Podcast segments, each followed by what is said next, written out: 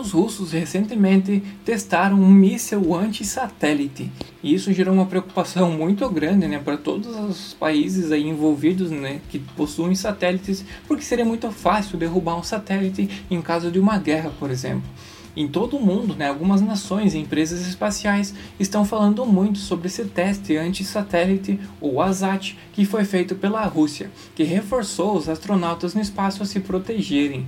Na segunda-feira, no dia 15 de novembro, os sete astronautas e cosmonautas que viviam a bordo da Estação Espacial Internacional foram forçados a se abrigar na espaçonave que voaram para a estação o laboratório orbital estava passando por uma nuvem de detritos espaciais que ameaçava a estação e todos os seus habitantes. E mais tarde naquele dia, o Departamento dos Estados Unidos, né, do Departamento de Estado dos Estados Unidos, revelou com a confirmação do Pentágono que os destroços espaciais, que ficarão presos em órbita por muitos anos, foram resultado de um teste anti-satélite russo. O teste, que viu um míssil destruir Cosmos 1408, um satélite soviético extinto, agora atrai críticas de países ao redor do mundo, incluindo Japão, Austrália e Coreia do Sul, e algumas empresas privadas de voo espacial, incluindo a Virgin Orbit. E essas declarações seguem críticas e severas ao teste do governo dos Estados Unidos, bem como do administrador da NASA,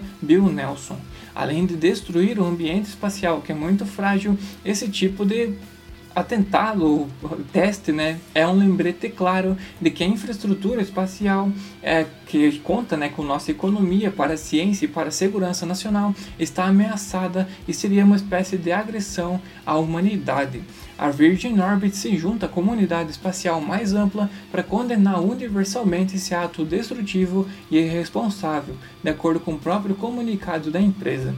E a Federação de Voo Espacial Comercial também falou sobre, as, sobre essas ações da Rússia no espaço. A organização que representa a indústria de voos espaciais comerciais, com mais de 90 empresas associadas, afirmou que condena veementemente a destruição liberada, deliberada de satélites que põem em perigo os humanos em órbita e outras atividades de voo espaciais. O Japão também se manifestou e o Ministério das Relações Exteriores do país chamou o teste de um comportamento irresponsável que prejudica o uso sustentável e estável do espaço sideral e o Ministério né, que acrescentou que o teste da Rússia vai contra as diretrizes de mitigação de detritos espaciais que foram elaboradas pelo Comitê de Coordenação de Detritos Espaciais, o IADC, e adotado por unanimidade pelos Estados-membros do Comitê das Nações Unidas para Usos Pacíficos do Espaço. Com essas diretrizes em vigor, os Estados-membros são obrigados a evitar a destruição intencional de objetos espaciais em órbita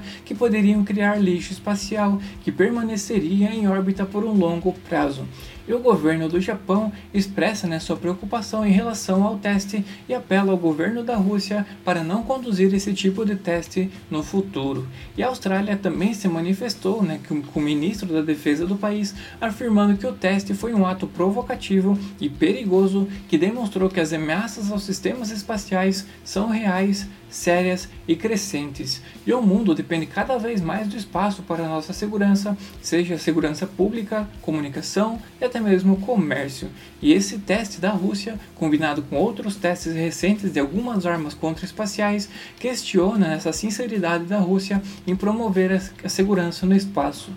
Posteriormente, a ministra das Relações Exteriores da Austrália, a senadora Marise Payne, acrescentou na mesma declaração que as ações da Rússia não são de uma nação comprometida em garantir o uso pacífico do espaço nem na prevenção de uma corrida armamentista no espaço sideral. E o Ministério das Relações Exteriores da Coreia do Sul também se manifestou sobre o evento.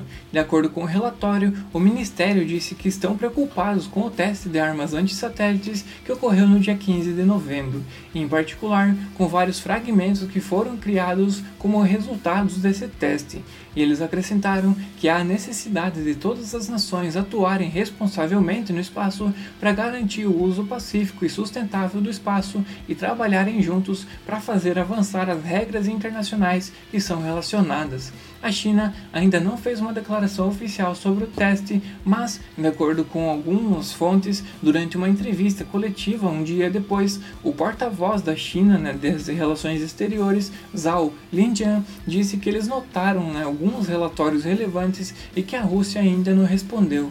É muito cedo para fazer qualquer comentário, de acordo com os representantes da China.